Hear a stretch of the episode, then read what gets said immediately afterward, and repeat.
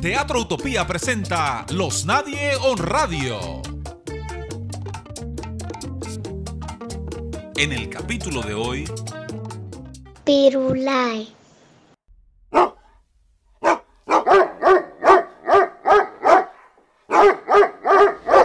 Loco, te aconsejo, piérdete del barrio por lo menos dos meses. ¿Y por qué? Tato el bloque como el diablo contigo. Ay, Dios mío, qué lío. ¿Y qué fue tan grande lo que tú hiciste? Eso es edema, loco, que me tiene todo el mundo. Que no vuelva al barrio ese buen palomo. Están diciendo. Es que ellos no tienen por qué meterse en mi vida. Pero ¿qué fue lo que pasó? Todo vino porque Pirulay se murió. ¿Pero quién es Pirulay? Mi perro. ¿Y de cuándo acá tú tienes perro? El perrito, loco, que yo tenía de hace un mes para acá. Ah, ese bulto, eh. Es verdad. Y por un trapo de perro ellos iban aquí ya tanto. Además, ese perro era de ellos. ¿Trapo de perro? ¿Tató? Pero ¿cuál fue la vuelta?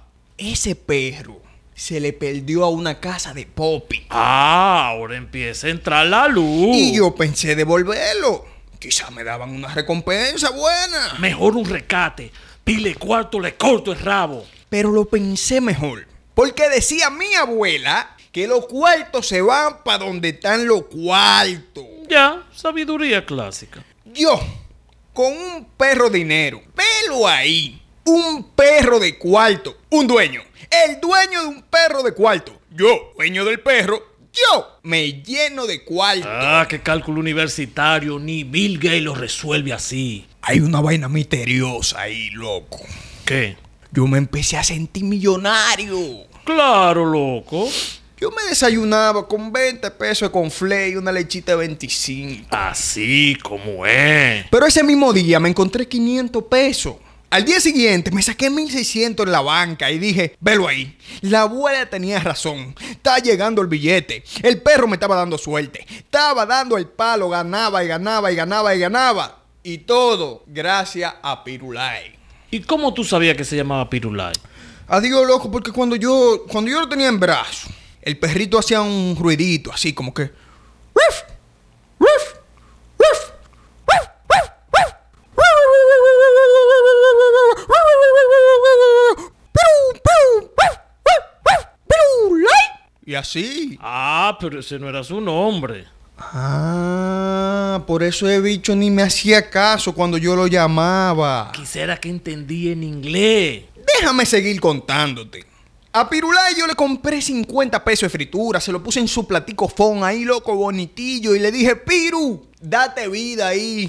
Picapollo de barrio como Dios manda. Ni lo huelió, loco. Ahí yo pensé, que se joda, la comida no se bota, buen malagradecido. Claro, hasta yo me la como. Pero Pirulay no comió ese día, ni tampoco tres días después. Y probaste con algo más, más, más fino. Pero claro, con dos Ricky de Jorgito y nada de nada. Se lo diste todo. Y ahí empezó mi desgracia. Yo empecé a gastarme todo lo cuarto que había ganado para comprarle la comida al maldito. Bueno, esa es la ley de la mariquita. ¿Cómo así? La vida, así como te da, te quita.